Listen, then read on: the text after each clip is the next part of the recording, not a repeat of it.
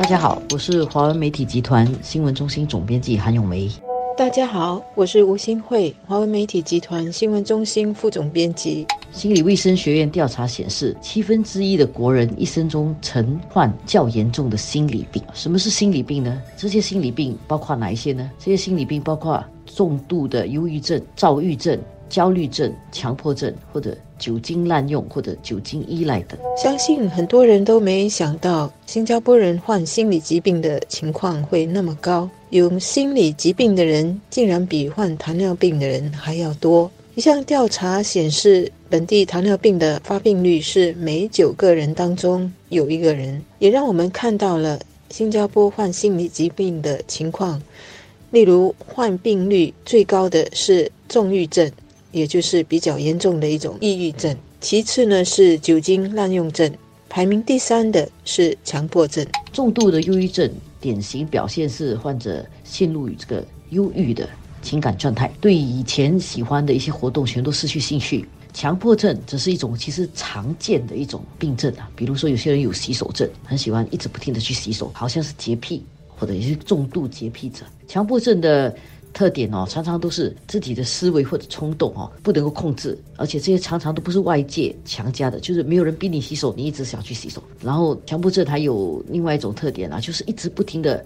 徒劳无功的去重复做一些事情，然后强迫症的这种想法和冲动啊，常常令人不愉快的反复出现。就是他不会说，因为他自己喜欢所以去做，常常都是其实自己也感到很痛苦、不愉快的，一直不停的去重复做一些事情，然后给他带来很大的焦虑。另两个值得我们关注的现象是，超过四分之三的病患没有向精神科医生或者。辅导员向他们求助，也不向宗教或者心理导师来求助。同时呢，患有超过一种心理疾病的患病率也增加了。从二零一零年的那个调查显示，有百分之二点五，增加到二零一六年的百分之三点五。虽然心理卫生学院的研究部主任说，这个心理疾病患者增加应该是跟人们的意识提高。并且有更多人愿意去求医有关，但是相信大多数人还是会觉得各种生活压力是其中的一大因素。这些心理病症呢，有些是天生的，有些是后天的情绪管理不好造成的。沟通看开一点，不要把个人看得太重，应该都能降低心理不健康的几率。但是这往往是最困难的，因为人们总是把成功当成必然的。如果不成功，就怀疑说啊，一定是我什么地方有问题，哦，一直追究放不下，久而久之，自己的心理就承受不了，然后于是这个心理健康就出了问题。有时我也会纠结一些事情啦，但是到了连自己都对自己的这种纠结感到很累和厌烦的时候，我就会提醒自己要跳出来。让自己放空，去运动或者去做一些无聊一点的事情。无聊的事情呢，呃，其实就是这种一些简单的事情，看起来没有什么意义，但是自己却学得很放松。我想在新加坡有另外两个压力的来源值得关注，一个是父母和子女之间给彼此的无形压力，另外一个就是我们的社会人口老龄化、慢性疾病增加给自己和家人所带来的压力。父母和子女之间的压力，很多时候是来自两代之间对彼此的期望和指望。家长望子成龙和成凤的期望，尽管不是用虎妈虎爸的方法来管教子女，但是孩子也会感受到父母过于厚爱和期望过高的压力。事实证明，抑郁症和强迫症不是只有成人才有的，甚至有年轻化的这个趋势。同样的。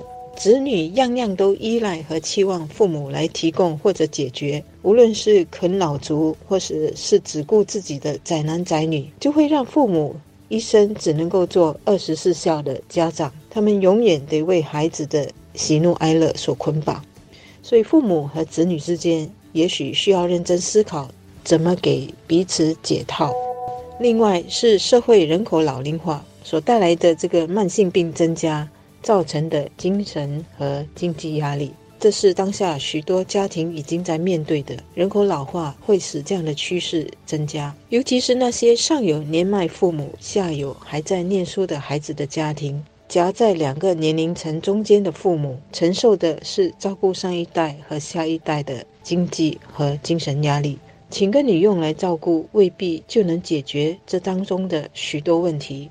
另外一点就是要培养多重兴趣。如果你的生活总是生活在家里啦、工作啦、工作啦，又回到家里啦，然后看到的人都是同事啦、家人啊、同事啊、家人啊，朋友少的话，你的这个情绪和精神其实没有其他的寄托。